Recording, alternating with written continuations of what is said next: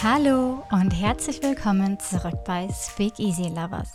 Ich bin Marlene Afsali und ich bin eure Gastgeberin. Es ist so schön, diese Intro-Musik wieder zu hören, merke ich gerade. Und ich freue mich sehr, euch das erste Interview der zweiten Staffel von dem Podcast Speak Easy Lovers präsentieren zu dürfen. Heute bei mir zu Gast ist Saskia Michalski und wir sprechen über Eifersucht. Viel Spaß bei diesem Interview.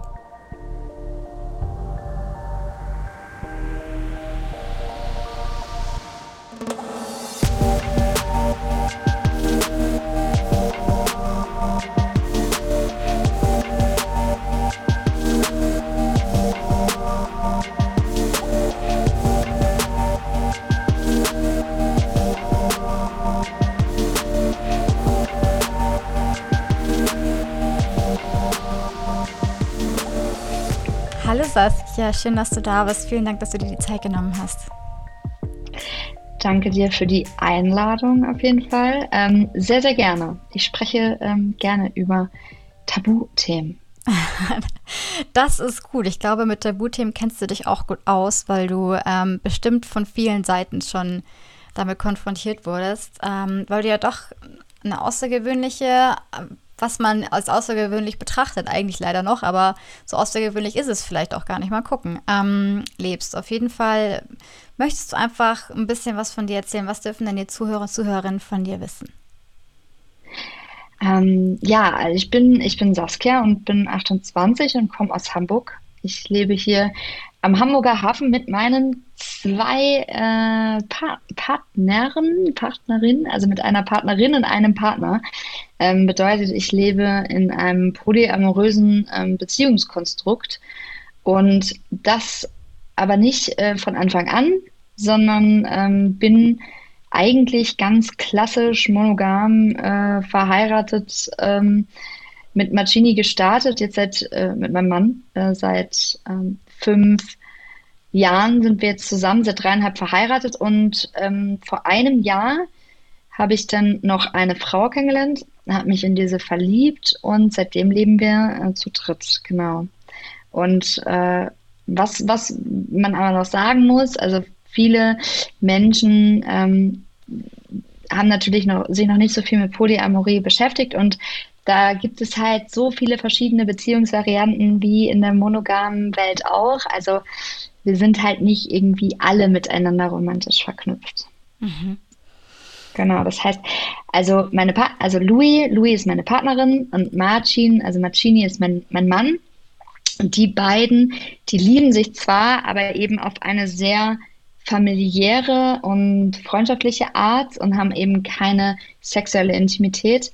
Und ich liebe beide romantisch und habe auch mit beiden eine sexuelle Intimität, genau. Ähm, das heißt, und wir leben zu dritt unter einem Dach. das ist schön. Danke, dass du das so mit uns teilst. Ich glaube, dass bei sehr vielen Menschen möglicherweise jetzt ein paar Fragen aufgekommen sind, aber ähm, dadurch, dass du erzählt hast, ähm, dass so viele Menschen sich noch gar nicht damit beschäftigen, ist da bestimmt ganz viel Aufklärungsbedarf. Aber das wollen wir heute gar nicht machen, denn da gibt es ganz viele andere Möglichkeiten. Ihr könnt bei Saskia auf dem Instagram-Kanal vorbeischauen. Die gibt sich dort sehr viel Mühe, darüber zu sprechen, Fragen zu beantworten, sehr empathisch, sehr offen. Heute geht es aber um ein ganz anderes Thema und das glaube ich kennen wir alle aus diversen zwischenmenschlichen Beziehungen, haben es selbst erfahren von uns, kennen das von uns oder kennen das von anderen Menschen. Und zwar möchten wir heute über Eifersucht sprechen. Saskia, was fällt dir denn als erstes ein, wenn das Stichwort Eifersucht aufkommt? Ich habe da irgendwie ähm, ganz viele verschiedene Verknüpfungen. Das hat sich, glaube ich, auch so ein bisschen verschoben, seitdem ich so ähm, mit unserer Beziehung in der Öffentlichkeit stehe, kommt mir natürlich da direkt die erste Frage, seid ihr denn auch eifersüchtig in den Sinn? Aber ich persönlich verknüpfe damit zum einen ähm, das, dass ich mal ganz eifersüchtig war. Und also ich war mal ein, ein, ein eifersüchtiger Mensch in Beziehungen, allerdings in Liebesbeziehungen und ähm, auch in, in Freundschaften, wo es um meine beste Freundin ging ähm, und reflekt, reflektiert und bin es halt heute einfach nicht mehr. Und zum anderen verknüpfe ich damit auch ganz viel ähm, Missgunst und, und Neid, äh, was mir selber widerfahren ist. Also ich bin so gesehen ähm, so im freundschaftlichen Kreis und ähm, auch so im Sport und so weiter verbinde ich damit eher Mobbing und Neid so mhm. persönlich und im Beziehungskontext definitiv äh, die Eifersucht von äh, Partnern, die ich erleiden musste, aber auch die ich irgendwo gespürt habe, ja. Und ähm, ich finde find, find spannend, wie viele Facetten das eigentlich hat. Ja, absolut. Das hast du ja gerade auch wunderschön angesprochen, wie viele verschiedene Facetten allein du schon in deinem Leben erfahren hast und kennst. Und dazu kommt ja noch, ähm, dass du beruflich auch viel damit zu tun hast und auch ähm, im Vorgespräch schon erwähnt hast, dass du bei sehr vielen Menschen dieses Thema gespürt hast. Ähm, magst du dazu was sagen, wie du das Gefühl hast, wie das so ein bisschen im Allgemeinen gerade so ist, was mit dem Thema Eifersucht verbunden wird in der Gesellschaft generell oder in deiner Erfahrung zumindest in der Gesellschaft, die du erfährst? Ja, also ich persönlich ähm, mache ja ganz viel Mental Coaching, beziehungsweise auch so ähm, Ernährungsberatung, Trainingspläne und so weiter, aber es schwimmt immer wieder dieses Thema Eifersucht an die Oberfläche, sei es ähm, im Beziehungskontext oder aber auch in ja, zwischenmenschlichen Beziehungen. Und ähm, wenn ich mich selber reflektiere und auch meine KlientInnen, die ich betreue, glaube ich, dass es ein gesellschaftliches Problem ist. Also ich glaube, dass wir gelernt haben durch die Strukturen, in denen wir groß geworden sind, Fernsehen und, und Radio und, und äh, irgendwie äh, irgendwelche Serien und so weiter, dass da natürlich das Drama und Eifersucht in Beziehungen, ähm, sei es dann so, man hört irgendwie diese diese total ähm, dramatische Musik und sieht dann so einen bösen Blick hinterher, wo guckt sie jetzt hin oder ähm, Türen knallen. Ich finde, warum hast du mit ihr gesprochen und so weiter, dass wir ja gelernt haben, dass Beziehungen so funktionieren. Also dass, dass es dazugehört und dass Eifersucht immer ein Thema ist und dass dann gestritten wird und am Ende gibt es dann das Happy End und so weiter. Und ähm, dass ich deswegen das Gefühl habe, dass ein ganz großes Fragezeichen ähm, hinter diesem Wort Eifersucht überhaupt steht, weil viele Menschen das als ganz normal ansehen, aber trotzdem darunter leiden, es nicht einordnen können. Ähm, und das habe ich ja auch ähm, gespürt und das fand ich eigentlich am unangenehmsten. Am un unangenehmsten fand ich, dass ich mich ertappt habe, dass ich total eifersüchtig bin und selber nicht verstanden habe, wieso. Mhm. Also das fand ich total schrecklich, weil ich irgendwo gemerkt habe, oh, vielleicht hat mir gar niemand einen Grund dazu gegeben, aber ich fühlte mich gerade trotzdem so und es fühlt sich scheiße an. So, genau. Hattest du dann in dem Moment irgendwie trotzdem noch diesen Glaubenssatz verinnerlicht, dass Eifersucht ja sowas wie ein Liebesbeweis ist? So nach dem Motto, wenn du wirklich liebst, dann fühlst du Eifersucht? Oh, ich liebe, dass du das sagst, weil das ist äh, einfach so, so das Statement. Also ich glaube, also ich finde, Beziehung wird oft verwechselt mit Besitztum. Mhm. Ähm, und diese Floskel, ich glaube, die kennt auch jede Zuhörerin, ähm, so, ja, aber naja, wenn es deinen Partner nicht stört, dann ist da ja irgendwas faul. Also warum, warum ist er denn nicht eifersüchtig? Oder so diese typischen ähm, Spielchen. Ich mache jetzt mal meine, mein, meinen Beziehungspartner ähm, eifersüchtig, um zu gucken, ob sie oder er mich noch liebt. Ähm, ne? Also das heißt, da war bei mir ja auch irgendwie immer verankert, mh, hm, vielleicht bin ich auch schuld, vielleicht gebe ich zum Beispiel auch ähm, meinem Gegenüber das Gefühl, dass ich irgendwas falsch mache, dass er eifersüchtig äh, sein kann oder darf oder nicht darf.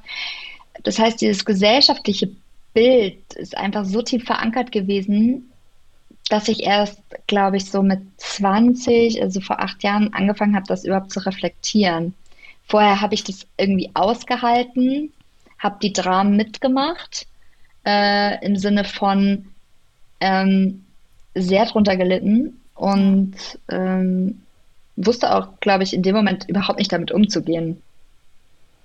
Das ist auch, glaube ich, das, was oft unterschätzt wird, dass der Mensch, der die Eifersucht fühlt, meistens noch mehr darunter leidet als der Mensch, den gegenüber sie geäußert wird oder um den es geht, je nachdem, wie man sich damit verhält, wie sehr man das ähm, quasi, ich sag jetzt mal, raushängen lässt oder wie sehr man das in die Beziehung mit einspielen lässt, egal in welche Beziehung.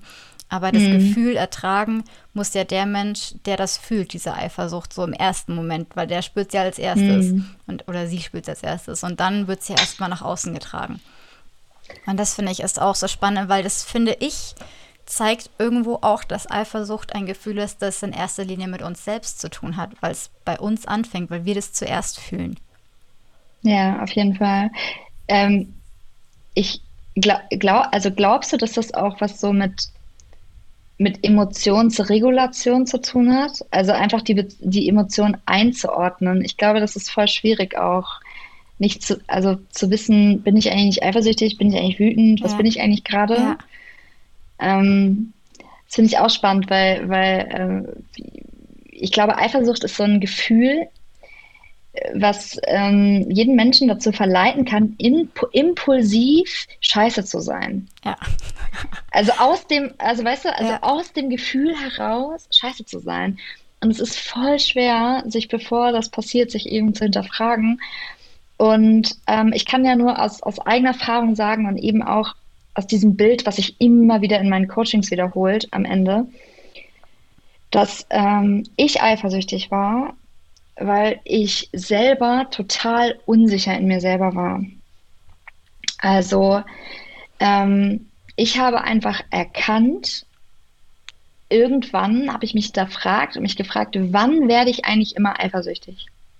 Und das waren immer Momente, wo sogenannte also die mich getriggert haben, also die irgendwelche Glaubenssätze in mir aktiviert haben. Und es war immer, ich bin nicht genug, ich bin nicht schön genug und ich muss leisten, um geliebt zu werden. Das sind so meine drei, drei Glaubenssätze. Und das bedeutet, im, im Nachhinein ähm, bin ich zum Beispiel an der Hand meines Partners gegangen und mein Partner hat sich irgendwie umgeschaut und das Einzige, was ich gesehen habe, war irgendeine schöne Frau. Also da hätte sonst was sein können, ja, 10.000 Vögel, die er gerade sieht.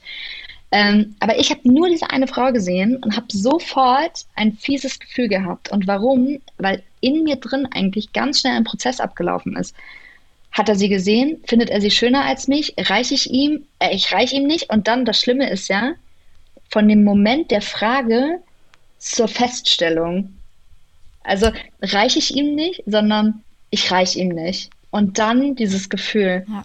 Und das Schlimmste, was, also, oder ich, ich sag mal so, schädigst, schädigstendste, schädig, das Schlimmste, sagen wir so, ähm, was, was äh, eine Person dann machen kann, ist aus dieser Emotion und Feststellung dem Gegenüber einen Vorwurf machen. Ja. Und ähm, das habe ich am eigenen Leib gespürt, äh, dass ich eben diese Vorwürfe auch sehr oft bekommen habe, obwohl ich nichts gemacht habe. Und das hat mich letztendlich auch von meinen Beziehungen weggetrieben. Nachvollziehbar. So, das kannst du bestimmt verstehen, oder? Ja, ich glaube auch, dass ähm, die Verleitung daher kommt, erstmal dem Gegenüber einen Vorwurf zu machen, weil wir Eifersucht meistens in Beziehung, in Bezug auf andere erfahren. Wenn wir allein zu Hause sitzen, dann kommt selten was auf, wo wir uns auf einmal denken, mhm. ich bin eifersüchtig, sondern es ist immer in Bezug auf etwas oder jemanden. Also sei es in Bezug auf, weiß ich nicht, ähm, Äußerlichkeiten, auf andere Körper, die wir sehen, die wir attraktiver finden mhm. als uns, sei es auf ähm, Statussymbole, diese Menschen sind erfolgreicher, da es da Eifersucht hochkommt, oder sei es eben, wie gesagt, in zwischenmenschlichen Beziehungen. Und deswegen mhm. glaube ich, dass wir das ähm, die, die, die Verantwortung da in erster Linie so schnell im Außen suchen, ähm, dass das dazu verleitet und uns selber aber irgendwie, also sich selbst zu bremsen und zu fragen, wann fühle ich das denn immer, ist ja schon mal ein riesengroßer Schritt, diese Selbstreflexion dann auch zu machen und sich zu fragen, okay, ich fühle es jetzt, wo kommt es her und wann ist es immer und das dann auch zu erkennen. Ähm, tatsächlich ist es auch so, weil du gerade gemeint hast, du kennst es ja selber bestimmt auch, dass es bei mir eben so war, dass ich eine Beziehung erlebt habe, wo ähm, in der ein Mensch sehr eifersüchtig war und ich diesen Menschen aber wirklich sehr geliebt habe und kein anderes Interesse in irgendwem anders hatte und selbst wenn, also für mich gab es, also gab es, ich hatte kein Verständnis dafür, dass da Eifersucht da war, weil für mich war dieser Mensch ein wahnsinnig toller Mensch.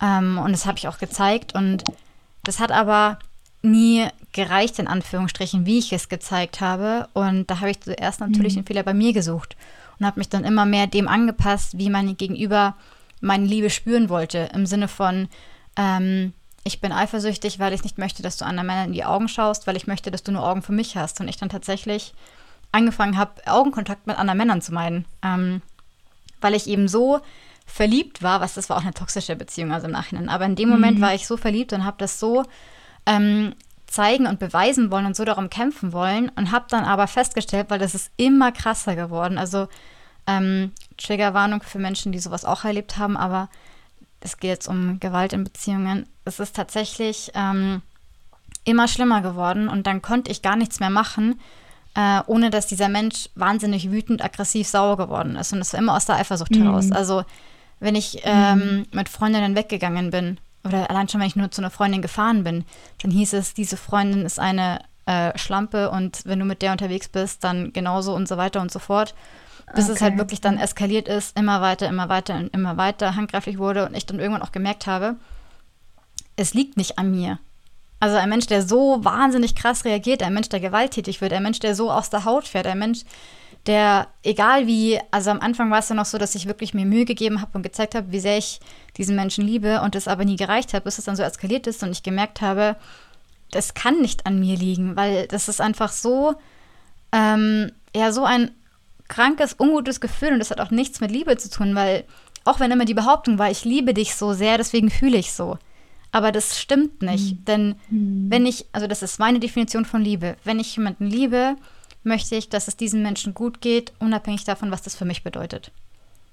Ja, ich verstehe, ja.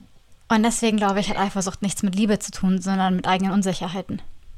Voll, es würde ich eins zu eins unterschreiben, vor allem, weil ich das sehr gut verstehen kann, was du da gerade beschrieben hast. Ich hatte ähm, theoretisch, also eine, eine ähnliche Erfahrung ähm, wie du. Das war der Mann, den ich vor Martin, also von meinem Mann, äh, mit dem ich zusammen war. Und also es ging halt so, so weit, ähm, dass ich so meine, meine Intuition und mein Bauchgefühl, was mich eigentlich nie im Stich gelassen hat, so völlig ignoriert habe, weil ja. ich gemerkt habe, ich habe keine Luft zum Atmen mehr.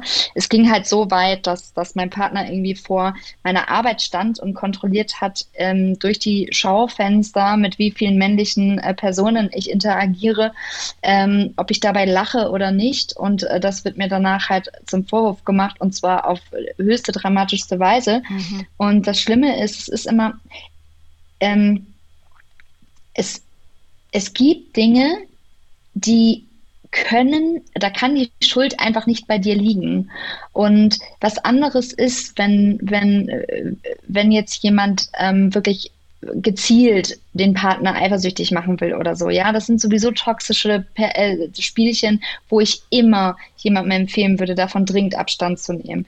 Ähm, aber die, diesen Vorwurf, wieso hast du eigentlich oder du hast, das ist immer etwas, wo im Nachhinein meine Alarmglocken sehr, sehr, sehr, sehr angehen würden.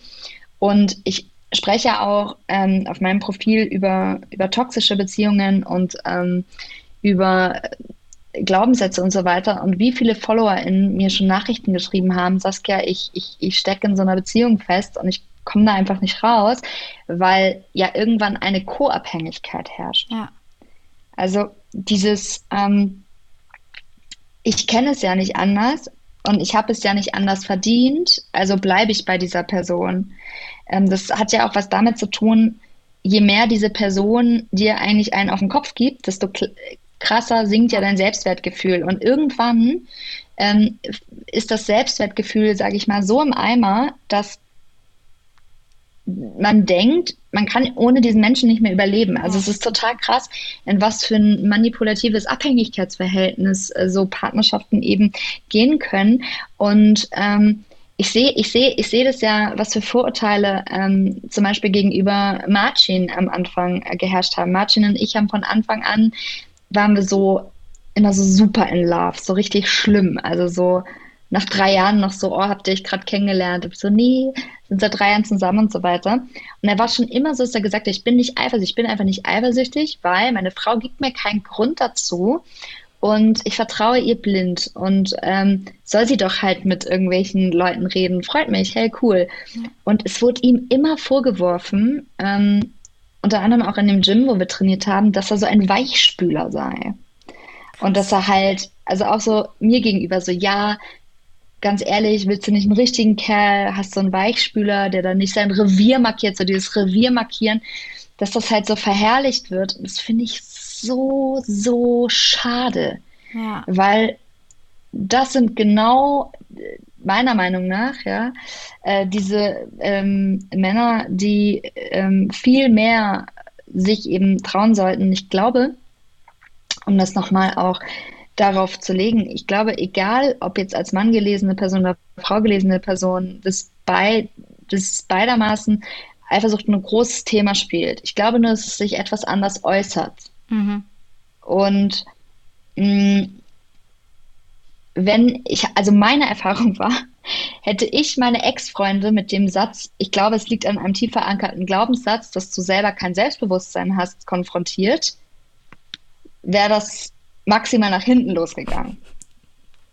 Also, ich weiß nicht, wie es dir da geht, aber ich glaube, dass sich, dass sich die Gelegenheit, so einen Satz zu sagen, sodass es auch wirklich gehört wurde, die hätte es da, glaube ich, gar nicht gegeben. Das wäre links rein und rechts raus. Das wäre wie eine fremde Sprache gewesen. Also sagt mal einem Menschen, der so, so benebelt ist von seinem eigenen ja. Gefühlschaos, ähm, dass es daran liegt, dass du vielleicht ähm, mit dir selber Probleme hast und dich selber angucken solltest und äh, das, ist, das spürt oder das hört der Mensch in dem Moment nicht. Der denkt sich einfach ja, nur so, ach so, jetzt ja, bin ich voll. schuld und dann wird er noch wütender oder sie, kann ich mir vorstellen. Also ja. es ist ja, meistens ist es aber tatsächlich auch so, dass man, ähm, vielleicht hat es trotzdem was gebracht, weil auch wenn es die Menschen in dem Moment nicht hören wollen, glaube ich, hätte es trotzdem gesessen und es hätte vielleicht was ausgelöst. Ja, ich glaube, es ist aber schon, wenn man so mit so einer, mit so einer Person schon in so einer Abhängigkeit ist, ist es, glaube ich, auch einfach krass behaftet so, ja. sich überhaupt äh, zu widersetzen, ja. überhaupt was zu sagen. Und was ich auch ganz schwierig finde, vielleicht kennst du das ähm, aus diesen Beziehungen, ich hatte das irgendwann, dass ich die Eifersucht so lange toleriert habe, dass ich mich irgendwann nicht mehr getraut habe, was zu sagen, weil es war ja schon so lange okay für mich. Mhm. Also so nach dem Motto, ich dachte immer, scheiße, ich habe einfach meine Chance verpasst, meine Grenze ja. zu ziehen. Ja. Weil ähm, hätte ich irgendwie beim ersten Mal gesagt, pass mal auf, das geht überhaupt nicht für mich. Ich habe überhaupt nichts getan. Ich kann damit nicht umgehen. Dein Verhalten, damit kann ich nicht umgehen und möchte ich auch nicht.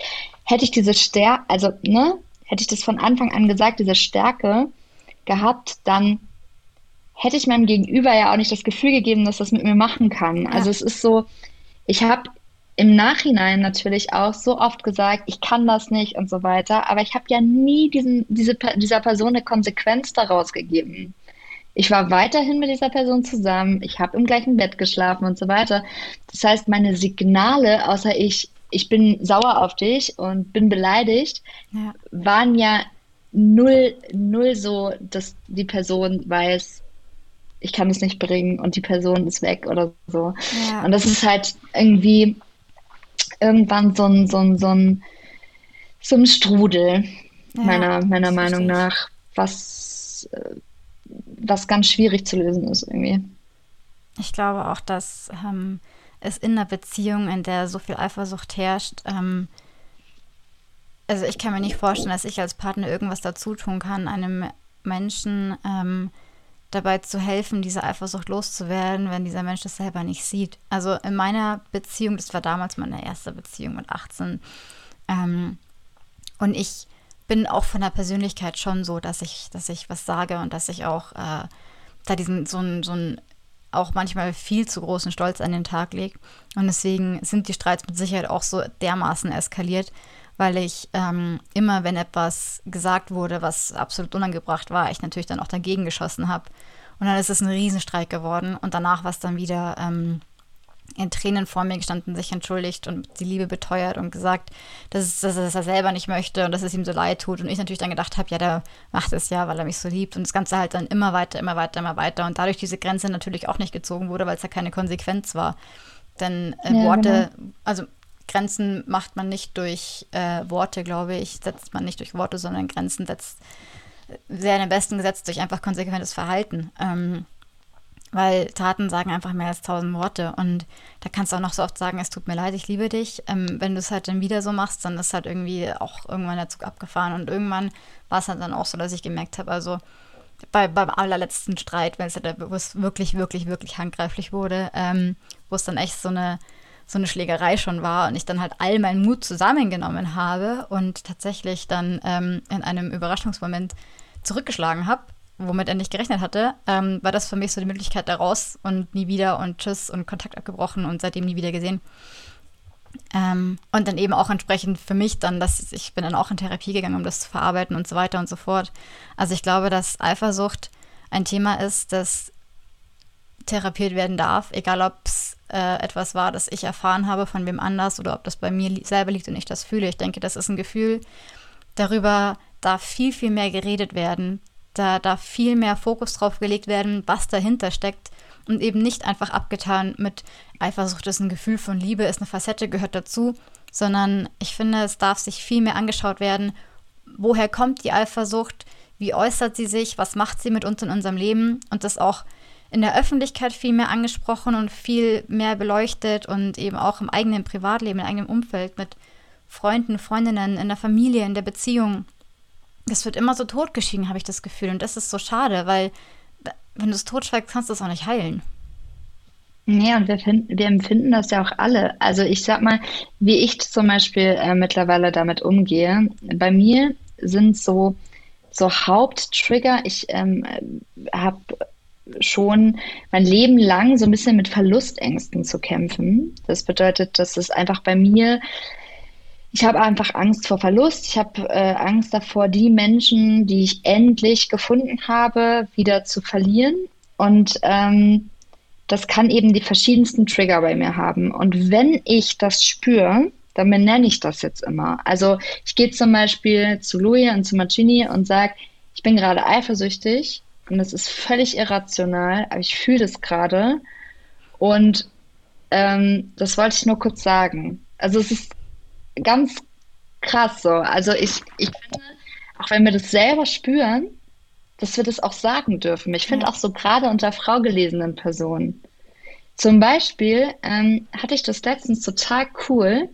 Da hat mir eine ähm, Frau geschrieben, Saskia, ich bin ganz ehrlich, ich bin gerade so neidisch auf dich, so doll neidisch, aber ich möchte nicht daraus etwas Negatives machen, sondern ich wollte es dir sagen und nehme es als Inspiration dafür, dass ich merke, was mir fehlt.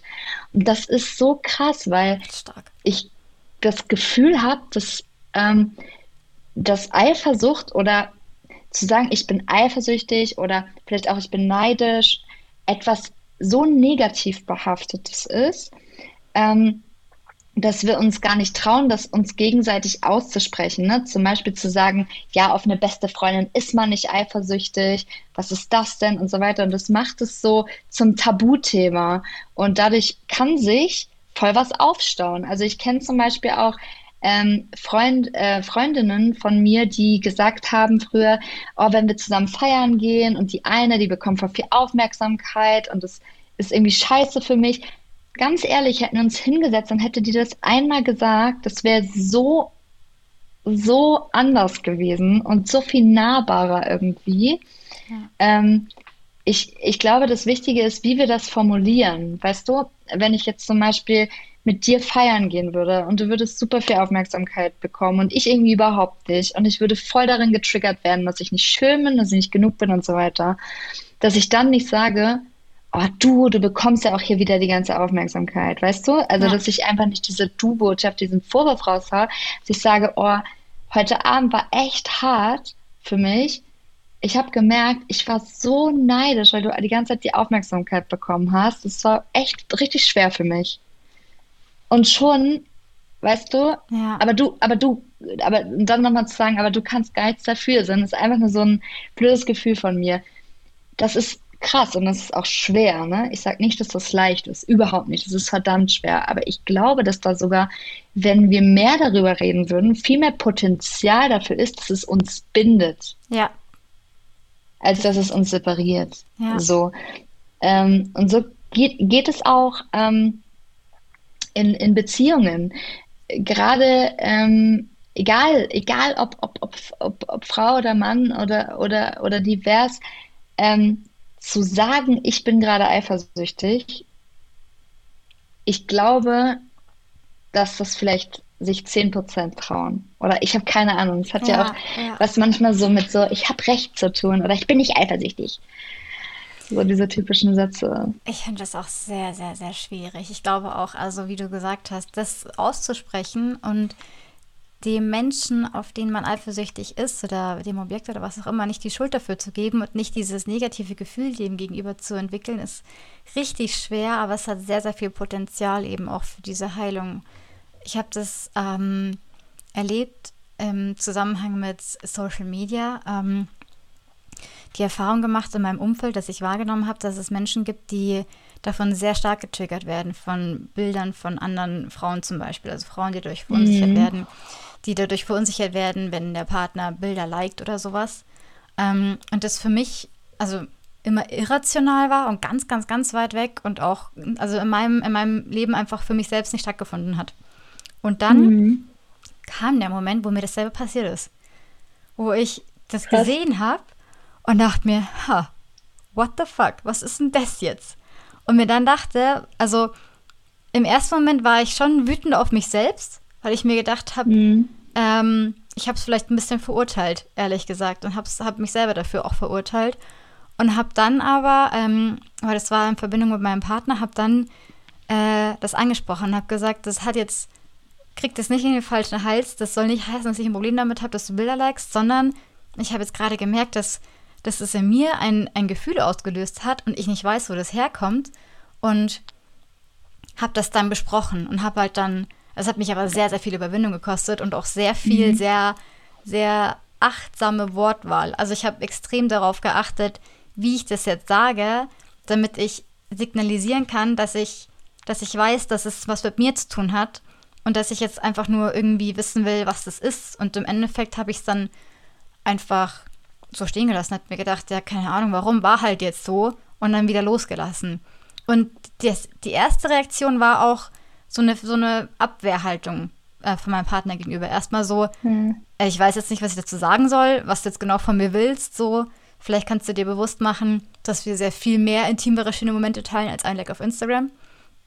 Und ähm, ich dann auch gemerkt habe, oh Gott, das geht in eine völlig falsche Richtung, das wollte ich nicht und dann versucht habe, eben rumzurudern und zu sagen, ich weiß und das hat nichts damit zu tun, dass, also es hat nichts mit dir zu tun, sondern irgendwie mit dem, was ich projiziere, was auch immer. Und das ist richtig, richtig schwierig gewesen. Und ich habe dann auch mit ähm, den Freundinnen drüber gesprochen, die dieses Thema eben sehr oft haben und sehr, sehr oft von sich selbst eben kennen und erfahren haben. Und ja, da haben wir drüber gesprochen, wie wir damit umgehen können. Also wie sie damit umgehen, wie ich damit umgehe und haben halt da versucht, irgendwie so ein so einen Weg zu finden, eben auch darüber zu sprechen, wie wir ja halt einfach uns so gegenseitig zu helfen, so ein bisschen. Und das ist irgendwie richtig schwierig, sich das einzugestehen und zu sagen, hey krass, das ist mir irgendwie auch passiert und ja, dann halt das einfach zuzugeben. Das fand ich richtig schwierig.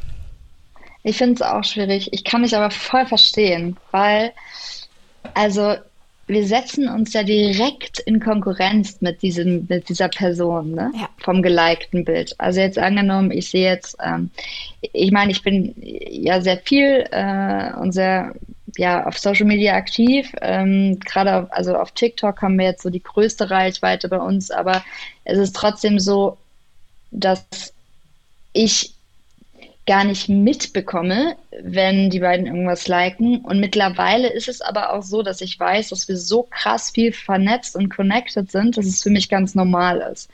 Ich muss aber auch sagen, dass es am Anfang für mich auch so war. Ich habe gesehen, zum Beispiel Louis liked ein Bild ähm, in dieser unsicheren Anfangsphase von mir und Louis. Dann dachte ich so, ah, okay, das ist also ihr Typ. Ja, krass, genau, ne? so eine Schlussfolgerung. Also, ja. also so eine Schlussfolgerung, so ey, ganz ehrlich, sie, es war einfach ein cooles Bild, es war ein cutes, cutes Girl und ähm, fertig, weißt ja, du? Also ja. ich meine, ich fand ja diese Frau selber schön. Das ist ja das Geile, ne? Ja, das ich finde ja dann so. die Frau selber, selber schön und finde dann aber, bin dann aber genervt, weil sie das irgendwie geliked hat. So.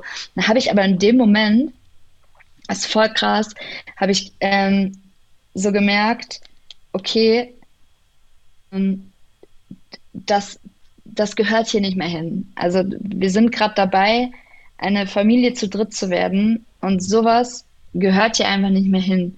Ähm, Im Sinne von, es war halt jetzt nicht irgendwie so ein Leidensdruck oder so, ähm, dass ich jetzt das Gefühl hatte, ich muss das jetzt unbedingt besprechen, sondern ähm, da waren einfach noch so, so Dinge, sie waren noch in einer Beziehung, als wir uns kennengelernt hatten und so weiter. Und das war sowieso so ein Trigger, Trigger-Ding irgendwie. Ja. Ähm, und deswegen habe ich da eher offen drüber gesprochen. Und was ich schwierig finde, ähm, auch so aus der Erfahrung so, so von Beziehungscoachings, die ich gebe. Ich habe nach meinem Studium ähm, habe ich so eine äh, Mental- und äh, Beziehungsweiterbildung gemacht an meiner Uni.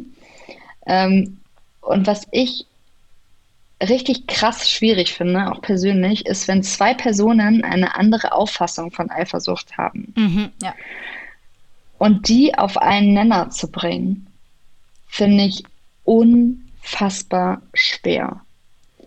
Ähm, ich habe so die Erfahrung gemacht, dass wenn ich mit einem Menschen zusammenlebe, der krankhaft eifersüchtig ist, mit krankhaft meine ich überall Gefahren sieht, überall ähm, dazwischen funkt, am besten die ganze Zeit Kontrollanrufe macht und so richtig toxisches Verhalten, dass ich da nichts dran ändern kann dass ich weggehe, dass ich einfach rausgehe und ja. zwar direkt. Ja. Das sind wie so Red Flags, so richtige ja. rote Flaggen, weil ich immer denke, es gibt einfach manche Charaktere, die sind einfach noch nicht so weit und die heilen erst.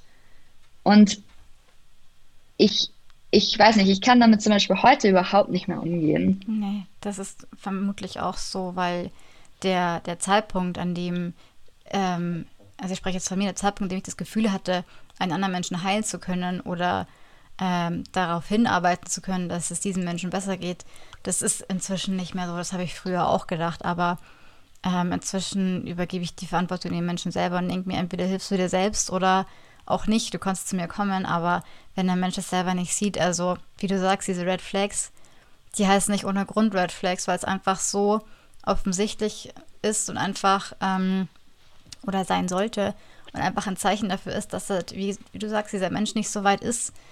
Ähm, ja, und das ist richtig schwierig dann. Also ich würde auch, das ist immer leicht Ratschläge zu geben, aber aus meiner persönlichen Erfahrung jetzt an dem Punkt, wo ich bin, würde ich auch äh, mich immer von Menschen, die sich so verhalten, in erster Linie distanzieren. Mhm. Ich ähm, habe persönlich, glaube ich, dass wir alle uns es wert sein müssen, eine respektvolle Beziehung zu führen.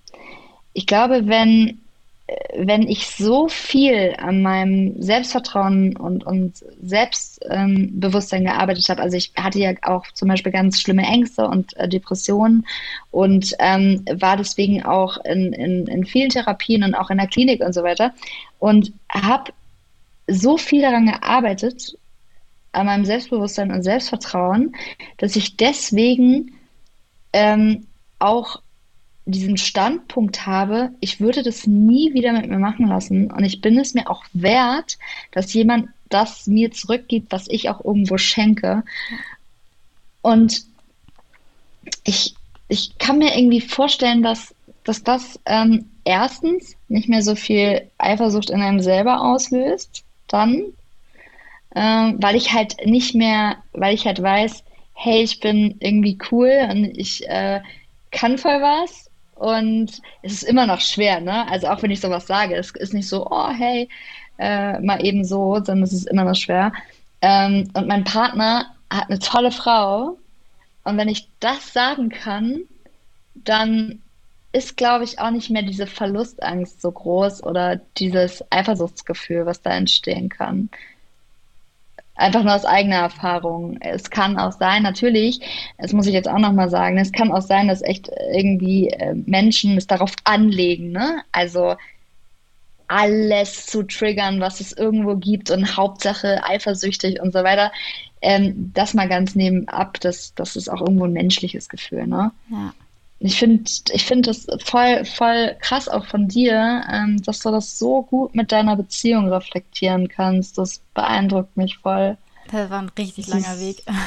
Also es war echt, also ich habe richtig, richtig, richtig lange, ähm, erstmal danke für die lieben Worte, ähm, aber ich habe richtig lange gebraucht. Ich habe viel an mir gearbeitet, viel, ähm, also ich, das, wie gesagt, diese, diese krasse Erfahrung, damals hatte ich mit 18, 19, 20, bis 20 hat die Beziehung gehalten, also zwei Jahre. Und bin dann auch erst zwei Jahre später äh, zur Therapie. Und seitdem arbeite ich mit mir, an mir ähm, und reflektiere und gehe bewusst durchs Leben. Und die Beziehung, die ich jetzt habe, ist, ähm, also das ist, das ist die Traumvorstellung von dem, was wie eine Beziehung für mich sein soll. Und das habe ich mir auch ja, über schön. Fail and Error irgendwo auch ein bisschen selber erarbeitet. Eben dieses Gefühl, cool. was, was bin ich mir wert, was möchte ich in Beziehungen, was möchte ich in Beziehungen nicht.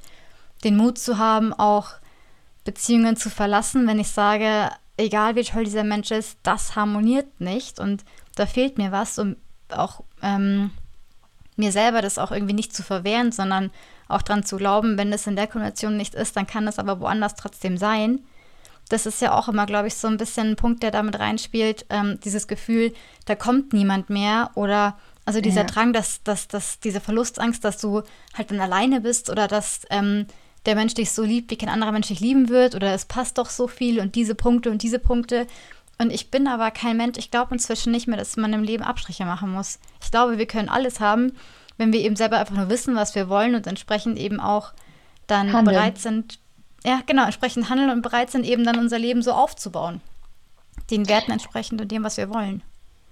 Das ist, das ist so, so gut, was du sagst. Also es ist, es ist genau, es ist genau das. Ich, ähm, wenn ich davon ausgehe, dass ich keine bessere Beziehung mehr finde, dann sage ich immer, ich glaube, mit sich selber cool und im Rein zu sein, ist es geiler, Single zu sein, als auch in, als in einer mittelmäßigen Beziehung. Und es gibt sogar Studien, dass Single-Frauen mit einem intakten, guten Freundeskreis von Frauen glücklicher sind als die befragten Frauen in einer Beziehung, die sie als in Ordnung ähm, bezeichnen.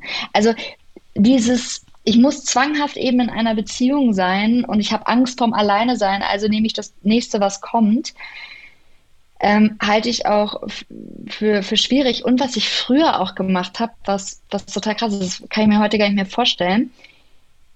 Ich habe versucht, so zu sein, schon beim Daten, wie die Person mich gerne hätte. Ja. Das ist krass. Ja. Also ich habe zum Beispiel dann so, ja, ich ähm, mag voll gerne, weiß ich nicht, ähm, Sushi essen. Ich hasse Sushi. Es tut mir leid für alle Sushi-Liebhaber. Ich ähm, kann es einfach nicht, weil ich keinen Fisch mag. Ja? Und ich dann so, ja, ähm, ja, ist nicht so meins, aber ist mal okay. Sowas oder so. Ja. Nein, ich mag gar kein Sushi. Ich, es ist so krass, wie, wie, wie ich trotzdem versucht habe, mich auf irgendeine Art und Weise selbst darzustellen, was mir ja aber im Umkehrschluss gar nichts bringt, weil ich damit mir nur einen Menschen ans Bein binde, mit dem ich gar ja. nicht zusammenpasse. Ja. Also es ist so, also ich weiß nicht, das habe ich, hab ich früher echt ähm, so gemacht irgendwie.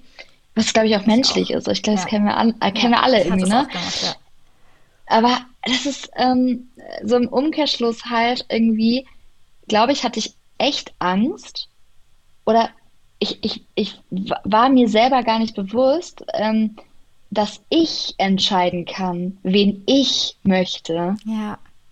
Und nicht, ich werde ausgewählt. Ja. Hä? Ja. Nee, ich entscheide, ob ich mit dir eine Beziehung führen will. Und dann musst du halt nur noch sagen, ob du auch eine mit mir führen willst. Aber ich entscheide das. Und ich glaube, dieses Bewusstsein war bei mir noch so null da. Ja. Null. Es ist halt einfach so ein Prozess gewesen. Und ich kann das auch echt jedem Menschen empfehlen, sich mit sich selber auseinanderzusetzen, kann manchmal richtig scheiße schmerzhaft sein. So.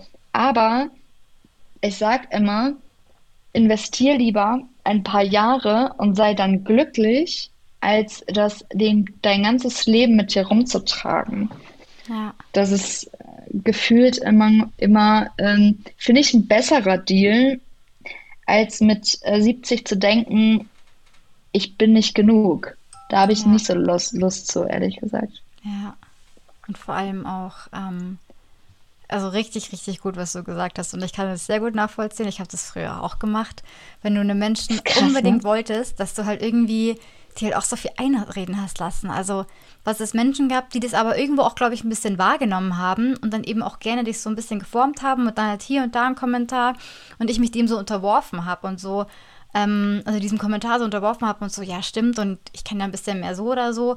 Also zum Beispiel, ich bin halt nicht so der krass sportliche Typ. Also ich mache gern Freizeitsportaktivitäten und sowas. Ich bin gern auf, den Beinen unterwegs. Ich habe gern Abenteuer.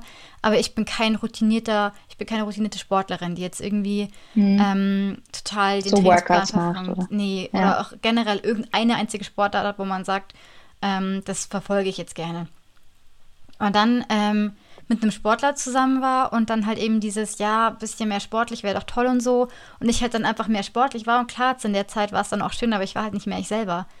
Und dann irgendwann zu finden, wer bin ich denn selber, wenn nicht irgendjemand anderes mir sagt, wie ich sein soll oder wie er oder sie mich gerne hätte, sondern wer bin ich denn selber, wenn ich einfach nur ich selber sein will. So, wenn keiner hinschaut, wer bin ich dann? Und danach sich dann eben das Umfeld auszusuchen, die Beziehungen und irgendwie auch sich zu denken, ja, ich will jemanden, der mich 100% so toll findet, wie ich bin, mit allem, was dazugehört, weil das kann ich ja dem gegenüber auch bringen, wenn es ein Mensch ist, den ich mit allen Facetten mag und wir haben ja alle unsere Macken. Und Ja, voll. manchmal ist es auch so, dass, glaube ich, Eifersucht ein bisschen so als Alarmzeichen genommen wird im Sinne von ähm, Misstrauen, im Sinne von, ich kann dem Menschen nicht vertrauen. Deswegen bin ich eifersüchtig, weil ich glaube, dass dieser Mensch mich betrügt. Ähm, wenn jetzt zum Beispiel eine geschlossene Beziehung äh, angestrebt ist und man eben die, das geschlossen haben möchte und eben nicht möchte, dass da mit anderen Menschen noch so sexuell oder romantisch ähm, Beziehungen stattfinden, dann dieses Gefühl zu haben, ja, ähm, weil dieser Mensch mich betrügt, bin ich eifersüchtig oder weil er mich betrügen könnte und dem so nachzugehen und Mhm. nachzugeben und da dann irgendwie so drum zu kämpfen. Ähm, und am Ende ist es dann aber so, wenn wenn es so stattfindet, dann, dann passt es halt irgendwie nicht. Dann, hat, dann sind da entweder verschiedene Bedürfnisse, es ist irgendwie falsch kommuniziert worden, es ist nicht das, wie es halt dann eben sein soll. Und dann sich selbst irgendwie mit dieser Eifersucht so voranzutreiben und eben zu denken, ja, ich kann es irgendwie damit gerade biegen und irgendwie kontrollieren und damit irgendwie vermeiden oder so, dann das funktioniert, glaube ich, nicht. Ich glaube, es kann ein Anzeichen davon sein von Misstrauen, ähm, aber dann ist es halt Misstrauen. Es ist halt nicht Eifersucht, sondern es ist halt Misstrauen im Sinne von, ich kann diesem Menschen nicht vertrauen. Und dann muss ich mich jetzt selber fragen, warum kann ich nicht vertrauen? Weil ich wirklich Grund dazu habe oder weil ich selber einfach ein Problem habe? Genau, und ähm, zum Beispiel, wo du gerade beim Thema Kommunikation und Eifersucht bist, in polyamorösen Beziehungen oder auch in offenen Beziehungen ist zum Beispiel Eifersucht und Kommunikation ebenso an der Tagesordnung wie in jeder monogamen Beziehung. Weil ähm, es einfach so ist, dass jede Beziehung, egal welche, ja, ob geschlossen, offen, poly, monogam, ihre eigenen Regeln aufstellt. Das bedeutet, wenn ich sage, es geht für mich nicht, ähm, dass du auf irgendwelchen Dating-Apps unterwegs bist und diese Person sagt, ja, geht voll klar und dann passiert das trotzdem, dann ist das genau, genau der gleiche ähm, Vertrauensmissbrauch, Vertrauensbruch und genau das gleiche Hintergehen wie in einer geschlossenen Beziehung. Also natürlich gibt, gibt es Beziehungen, ähm, wo vielleicht äh, gar keine Eifersucht da ist oder so. Aber zum Beispiel ähm, bei uns ist es so, dass jeder das ganz klar entscheidet, ähm, was ausgelebt wird oder nicht ausgelebt wird. Und ähm, wir sind jetzt zum Beispiel ein geschlossenes Konstrukt zu dritt. Das heißt, wir haben keine sexuellen ähm, oder romantischen Treffen oder Beziehungen nach außen. Das bedeutet, dass bei uns natürlich das Thema Eifersucht weniger auch stattfindet als bei einem Paar, welches vielleicht komplett offen äh, lebt und sich alle, ich will jetzt, ne, ich habe keine Ahnung wie oft, aber alle zwei Wochen auf jemanden Fremden, Neuen einstellen muss und sich immer wieder abgesteckt wird. Ich kann mir schon vorstellen, dass das krass ist, weil natürlich ich auch irgendwie wissen will, ja, wer ist denn diese Person und ähm, so weiter. Ne? Und das definiert halt jedes Paar anders. Es gibt Paare, die sagen, ich will das gar nicht wissen. Und es gibt Paare, die sagen, ey, ich möchte wissen, will, möchte die Person auch kennenlernen. Und ich glaube, diese Kommunikation kann ganz viel schaffen, weswegen man eifersüchtig sein, ähm, ich sag mal in Anführungsstrichen, kann oder was irgendwie okay ist und was auch irgendwie nicht okay ist. Und ähm, so, so ist es auch ähm, in, in monogamen Beziehungen und in offenen ebenso. Ich glaube, Eifersucht hat einen Kern auch ganz auf den Unsicherheit. Unsicherheit davon, wie mein Partner sich verhält, wie er so tickt und so weiter, weil wir einfach zu wenig reden. Ja, sehr guter Punkt, ja sich auch zu wenig verstehen, zu wenig vielleicht auch über den anderen lernen, wie was gemeint ist, was, welche Eigenheiten hat dieser Mensch, ist dieser Mensch ein Mensch, der einfach gerne lacht, gerne andere Menschen anlächelt und sich nichts dabei denkt und einfach fröhlich durch die Welt geht und sich einfach denkt, mit dem Lächeln macht man jedem Menschen den Tag leichter und das aber von anderen Menschen als Flirten interpretiert wird oder sowas, sich die Mühe zu machen, den Menschen kennenzulernen und auch zu fragen, wie bist du da? Wie meinst du das? Wie fühlst du dich da? Warum machst du das? Einfach, ja, wie du sagst, miteinander sprechen. Wir lernen zum Beispiel total gerne neue Menschen kennen und ähm, wir interpretieren das nicht als Flirten. Also, ne, zum Beispiel Marcini ist super höflich, super höflicher Mann.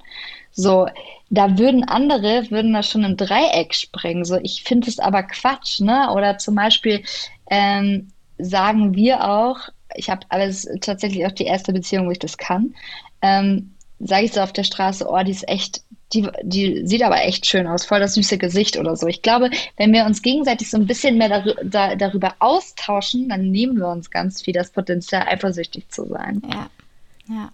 Und das auch mal zugeben, das auch mal zugeben, das ist so schwer, das ist so schwer. Aber zu sagen, einfach mal von sich aus sagen, oh, die war aber süß einfach mal sagen, das ist so schwer. Und dann die sieht man meist schon so die, den Partner, der so verunsichert guckt, so darf ich das jetzt ja, zugeben genau. oder ja, darf ich das ja, nicht? Ja, ist es jetzt eine Falle oder? Ist es jetzt eine Falle? Ja, voll krass, oder? Ja. Allein diese Reaktion, die sehe ich so richtig in den Augen, so, oh, darf ich das jetzt? Ja, äh, ja also ja, fand ich auch. Und kommt jetzt der Knall? Ähm, davon äh, denke ich, müssen wir einfach weg, weil es macht ja auch unglücklich. Also wir stellen uns ja dadurch einfach eine eigene Falle. Total. Total. Und auch, also dieses Drama, wie es auch in Filmen immer dargestellt wird oder im Fernsehen, das ist ja auch wirklich nur in Film und Fernsehen äh, so anzuschauen, weil es halt gespielt ist. Aber in Wahrheit, in, in echt, im wirklichen Leben, würde man dieses Drama überhaupt nicht aushalten und auch nicht aushalten wollen, weil es einfach nur anstrengend und doof ist. Ich, glaub, ich glaube tatsächlich, ähm, dass viele Menschen so Beziehungen kennen. Also zum Beispiel, ich kannte es auch, aber auch in unserem Bekanntenkreis, da gibt es schon so ein paar mit äh, hier wieder ausziehen und wieder einziehen und wieder äh, hier wird ein Schuh geworfen und hier das und so. Ähm, also ich glaube, dass, dass wir weit davon entfernt sind, irgendwie dieses Dramen auch aus der Medienwelt zu verbannen weil es ja einfach, einfach auch ähm, langweilig ist für die Menschen. Das ist so traurig, ne? das ist so traurig, aber wir brauchen auf, ja, auf irgendeine Art und Weise immer dieses Drama. Und ich merke das immer schon, warum wird in jeder Show, die in irgendeiner Art und Weise was mit so einem Casting zu tun hat, warum gibt es immer eine Villa, wo alle zusammen leben? Weil das Drama und die Eifersucht vorprogrammiert ist. Und das einfach das ist, was Leute sehen wollen. Das muss man sich ja vorstellen. Welche Menschen kriegen in den Medien die meisten Sendezeiten? Die, die am dramatischsten sind. Ja. Und das ist, das ist so verkehrte Welt. Das ist ja das, ich denke ja auch zum Beispiel immer an Kinder und Jugendliche, ne? Das ist ja das, was suggestiert wird. Du musst so sein, damit du Aufmerksamkeit bekommst. Und das ist einfach so verkehrte Welt. Ja. Deswegen glaube ich zum Beispiel auch, ähm, dass wir über so Themen wie Eifersucht, Kommunikation und Emotionen ähm, schon im Grund, in der Grundschule drüber sprechen müssen.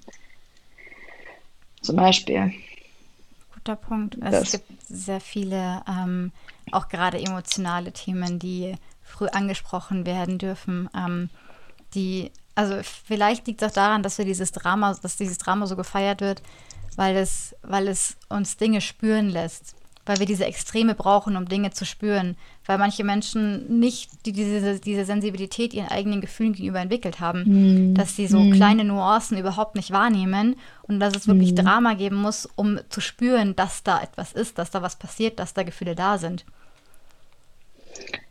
Das ist, das ist spannend, krass, das stimmt. Äh, äh, diese Extreme, um, um, um überhaupt wieder da in das Fühlen zu kommen. Finde ich spannend, was du gesagt hast. Krass. Da ähm, das, das stößt mich auch wieder zum Nachdenken an. Ich glaube, es ist so ein kleiner Teufelskreis und wir können da letztendlich wollen wir ja alle ein glückliches Leben führen, so. Und deswegen glaube ich, dass wir alle schon einen riesen Schritt für uns selber tun, wenn wir uns hinterfragen, was, wann bin ich eigentlich eifersüchtig? Wann ist eigentlich was sind meine Trigger und wie gehe ich, wie nehme ich mir vor, in Zukunft damit umzugehen? Vielleicht sich mal so eine kleine, ja, so ein, so ein Challenge zu setzen. Ich habe früher mal, ich habe früher mir mal gesagt, ich wusste dann ganz genau, okay, ich reagiere so und so, wenn mein Partner das und das macht. Und dann habe ich mir so als Aufgabe genommen, okay, in dem Moment, wo das passiert, reagierst du einfach mal nicht, lässt die Emotion mal kurz kommen lässt sie dann wieder gehen und erst wenn es vorbei ist, dann sagst du im, später, ähm, ich, war, ich war eifersüchtig vorhin äh, des und deswegen. Weil aus der Emotion heraus geht das so oft in die Hose, ja. weil das einfach so emotionsgeladen ist. Ne? Ja, guter Punkt, sich da selbst zu beobachten. Aber ich finde dich auch so unglaublich reflektiert einfach. Das ist so schön. Ich finde, du hast so ein ganz so ein ganz hohes Maß an, an Selbstreflexion und so ganz viel Verständnis für so ganz viele Spektren und so. Ist echt sehr bewundernswert. Also ich spüre, dass du ganz viel Arbeit an dir gemacht hast. So, du weißt so ganz, so ganz viele Nischen an Emotionen und Gedanken. Das finde ich schön. Danke. Ja, also Arbeit ist auch das, das richtige Wort dafür, weil es ähm, ich, ich bin so emotional und sensibel, dass spüren aber Menschen, die mich nicht gut kennen, im Außen nicht, weil ich das immer sehr gut ähm, abgegrenzt habe vielleicht. Ähm, und auch damit ich selber mich selbst und meine Umwelt ähm, ertragen konnte, musste ich mit meinen Emotionen lernen umzugehen, weil ich war sehr wütend zum Beispiel früher und jähzornig und bin wahnsinnig ausgerastet, ähm, wenn mir was nicht ausging. Und ähm, so diese Eifersucht unter Freundinnen kannte ich auch mit 18, 19. Ähm, was da, damals habe ich Aufmerksamkeit mit ähm, Zuneigung und Respekt verwechselt und wollte diese Aufmerksamkeit auch, die meine Freundinnen bekommen haben, die ähm, vielleicht sich ein bisschen freizügiger gekleidet haben und vielleicht ein bisschen mehr diesem Schönheitsideal, dieses Schönheitsideal repräsentiert haben. Ähm, mhm. Und ich da vielleicht ein bisschen unsichtbarer war, weil ich es irgendwie auch einerseits wollte, andererseits nicht wollte. Ähm, und dann auch in so einen innerlichen Struggle gekommen bin, wie wir eben vorher gesagt haben, dieses, alle anderen kriegen gerade diese Aufmerksamkeit, nur ich nicht, bin ich nicht schön genug oder sonst was. Ähm, und mich dann aber, aber gleichzeitig halt diese innere Stimme hatte, die gesagt hat, ja, aber ich will diese Aufmerksamkeit auf diese Art gar nicht, weil ich will gar nicht, dass mich jemand nur anspricht, weil, weil er meine oder sie meine Beine schön findet, sondern ähm, diese Art von Aufmerksamkeit will ich gar nicht, weil ich ja auch gehört habe, wie über diese Menschen dann im Nachgang geredet wurde. Und da war ich halt immer mhm. so im, im, Zwiespalt so ein bisschen. Und dann habe ich irgendwie auch versucht, so herauszufinden, was, was da los war. Und dann eben diese, diese Beziehung, die ich eben jung hatte, so mit dieser krassen, mhm. einfach diesem krassen Drama.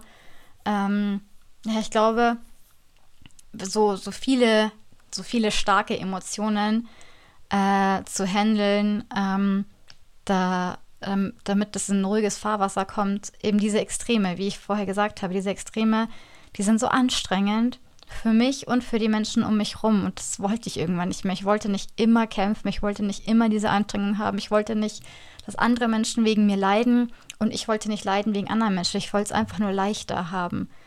Und da habe ich mich jetzt auf den Weg gemacht mit der Therapie und mit Einzelcoachings, mit Seminaren und habe mir auch einen Freundeskreis aufgebaut mit Menschen, die sehr reflektiert sind und mich auch reflektieren. Und mit denen ich dann stundenlang äh, habe ich eine Freundin, mit der sitze ich da und wir sprechen darüber und fragen uns, warum war ich da so und so? Und sagt dann auch, sag mal, du kennst mich doch, wie war ich da und da und eben dann halt irgendwie wirklich mhm. das komplett bis ins Letzte auseinander zu klamüsern und das zu analysieren und ja, das, das hat halt schon geholfen, weil irgendwann, irgendwann hast du einfach aufgeräumt. Irgendwann bist du einfach so an einem Punkt, wo du einfach denkst, okay, die allergrößten Päckchen, die habe ich, die, ich habe den Rucksack ausgepackt. So, und ich trage immer noch die Sache mit ja. mir rum, aber ich habe diese schweren Sachen einfach ausgepackt und dadurch ist es irgendwie leichter. Und ich glaube, dass das ganz, ganz viel ausmacht in zwischenmenschlichen Beziehungen, den eigenen Rucksack auszupacken und sich das anzuschauen und sich diese, diese, diese Gefühle, die man fühlt, anzugucken und sich zu fragen, was steckt da eigentlich dahinter? Es ist deswegen halt auch einfach so ein verdammt langer Weg. Also ich sage immer, eigentlich braucht jeder, jeder, jede, also jede Person auf dieser Welt einen Coach oder einen Therapeuten. Ja. Äh, einfach aus dem Grund, ähm, wenn wir uns selber am besten kennen, dann können wir auch am besten mit anderen interagieren. Und dieser Satz, wenn du dich selber nicht liebst, dann kannst du auch niemand anderen lieben, der hört sich natürlich sehr extrem an, weil ähm, aber es sind auf jeden Fall sehr viele wahre Wurzeln da drin. Ne? Also ja. ich würde immer sagen, so, also wenn ich mich selbst nicht kenne, dann kann ich einfach keine Beziehung führen.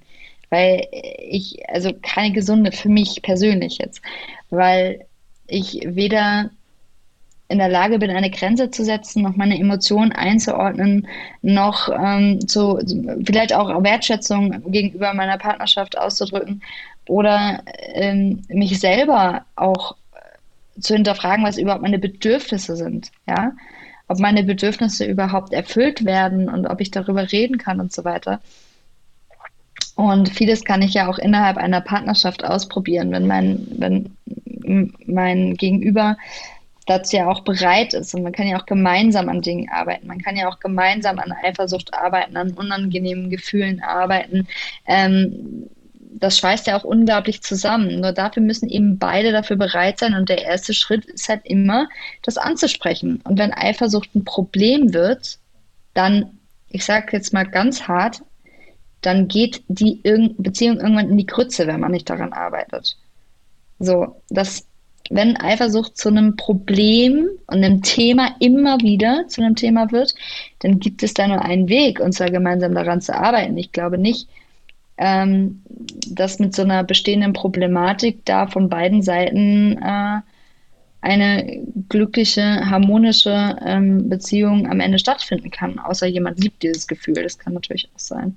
Ja. Aber kenne ich so noch keinen Menschen. Ja, ich meine, das ist nicht gesund. Genau. Ja, mega schön. Ich finde es auch sehr, sehr stark, wie du diesen Prozess ähm, teilst und wie du auch oft, äh, so wie ich dich verfolge, die Gefühle reflektierst und auch einfach aussprichst. Einfach mal nicht nur vor dir selber, sondern auch der Umwelt gegenüber, deinen, den, deinen Mitmenschen gegenüber, einfach das laut aussprichst und dadurch auch sehr vielen anderen Menschen Mut machst, dir gleich zu tun und das eben auch einfach mal auszusprechen, weil wenn es gesagt ist, dann ist es raus, dann ist es da und dann dann, dann kann sich damit beschäftigt werden. Das finde ich sehr, sehr stark, wie du da ähm, ja, so ein bisschen so eine Vorbildfunktion auch hast, habe ich das Gefühl. Also finde ich sehr schön. Ich danke dir sehr äh, dafür. Ich äh, bekomme tatsächlich auch oft, das ist immer so, so spannend, weil ich kriege so viele Nachrichten, ähm, wo wirklich das halt beschrieben wird und das ist für mich so, ach, es war auch irgendwann meine Heilung. Ich war irgendwie immer unter so sehr ähm, krassen Strukturen. Also egal ob im Job oder, oder auch ähm, privat, habe immer so sehr viel Diskriminierung, ähm, Sexismus und so weiter erfahren. Und deswegen war das für mich irgendwann irgendwann so, ey, fuck it einfach. Also, also irgendwann war ich so an einem Punkt, wo ich einfach wusste, nee, ich habe so viel erlebt, das glaubt mir kein Mensch mit meinen 28 Jahren. Und ist mir jetzt auch wurscht, weil du kannst sowieso nicht jedem Menschen recht machen. Und ganz wichtig, ich will gar nicht everybody's Darling sein. Das ist auch so eine Erkenntnis für mich. Und deswegen denke ich mir immer, es gibt so viele Tabuthemen, eben wie auch Eifersucht oder Sexualität, Masturbation. Es gibt, es gibt so viele Tabuthemen und ich spreche einfach darüber, weil wenn es keine Menschen gibt, die darüber transparent sprechen, dann wird sich auch nichts verändern. Und trotzdem bewahre ich mir ganz viel Intimität. Ich finde es zum Beispiel auch immer hart übergriffig, wenn Menschen zu mir sagen, oh Saskia, du teilst da all deine intimen Sachen, ähm, ist das nicht voll krass und so. Ey, Intimität definiere ich immer noch für mich selber. Und für mich sind zum Beispiel Dinge intim, die ich da nicht teile. Ja, für mich ist es intim, abends beim Abendessen keine Kamera am Tisch zu haben. Ja. Für mich ist es intim, dass keine Gespräche, wo wir uns unsere Liebe gestehen und irgendwelche Momente zwischendrin gefilmt werden, außer aus dem Kontext heraus oder wenn wir einen Podcast aufnehmen.